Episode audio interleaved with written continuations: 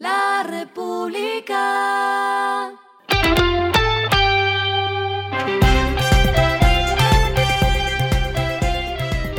Al final de la jornada, esto es lo que debes saber sobre el comportamiento de los negocios, las finanzas y la economía. Las movidas de hoy fueron. Con la llegada del segundo día sin IVA, Linio se prepara para las ventas a través de su canal electrónico.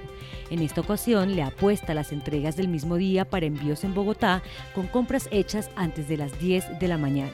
El objetivo es lograr envíos de 24 y 48 horas en el 80% de sus envíos. La ANI adjudicó a las empresas KMA y Grupo Ortiz las concesiones 5G y la troncal del Magdalena 1 y 2 con la asesoría de Credicor Capital.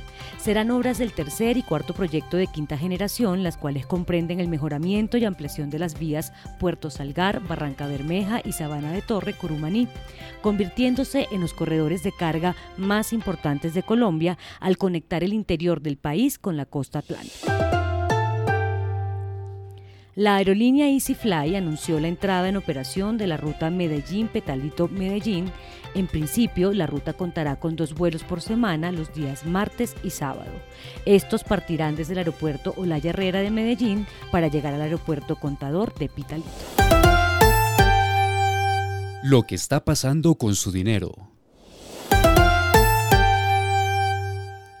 El dólar abrió la semana con un alza de más de 100 pesos frente a la tasa representativa del mercado y aunque en la jornada de ayer cerró un precio promedio de 3.978 pesos con una caída de 37,78 pesos, aún se cotiza por encima de 3.950 pesos a cinco días de la segunda vuelta de las elecciones presidenciales. LR hizo un sondeo y si usted quiere comprar dólares le resultará más barato en las casas de bolsas que en alguna entidad bancaria, pues el precio de venta promedio es de 3.909 pesos, es decir, 127,2 pesos más económico si se compara con la TRM vigente para ayer que estaba en 4.016 pesos.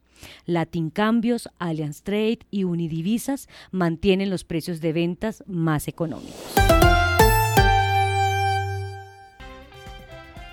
Los indicadores que debe tener en cuenta. El dólar cerró en 3.923,96 pesos, bajó 55,34 pesos. El euro cerró en 4.093,08 pesos, bajó 59,08 pesos. El petróleo se cotizó en 115,93 dólares el barril. La carga de café se vende a 2.140.000 pesos y en la bolsa se cotiza a 2,98 dólares. Lo clave en el día.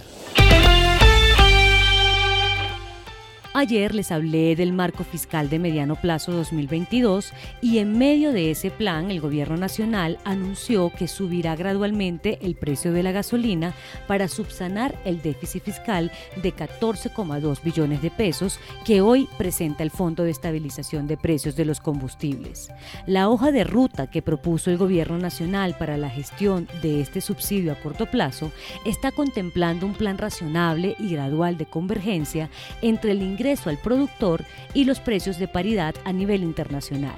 En este sentido, se proyectan incrementos en el ingreso al productor, tanto en la gasolina como en el ACPM, de 200 pesos en junio y julio y de 250 pesos en agosto seguido de incrementos graduales y secuenciales a partir de septiembre de 2022 de 400 pesos y 250 pesos respectivamente, hasta cerrar las diferenciales de compensación.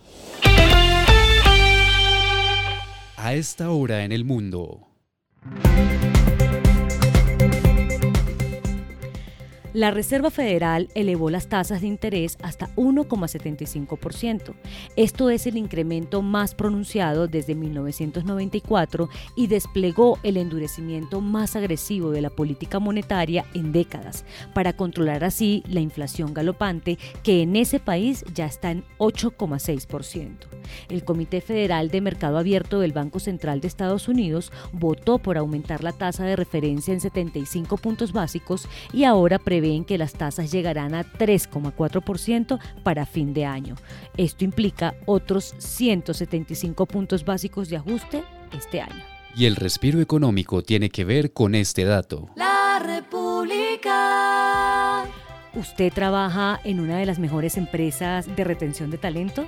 Les tengo el ranking actualizado por Mercotalento, la empresa colombiana catalogada como la mejor para atraer talento laboral en el país fue Ecopetrol, empresa que subió dos puestos en este listado este año.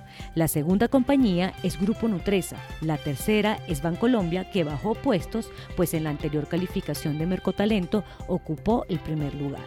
El top 5 lo completa Alpina y Sura.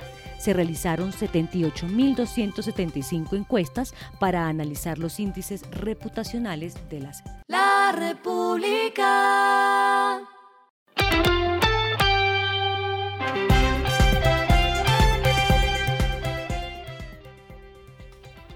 Y finalizamos con el editorial de mañana. Corte de cuentas del gobierno con su sucesor. En el marco fiscal de mediano plazo están las cuentas que el gobierno saliente entregará a su sucesor. Todo pinta mejor de lo esperado. Ahora solo falta un buen equipo de empalme. Esto fue Regresando a casa con Vanessa Pérez.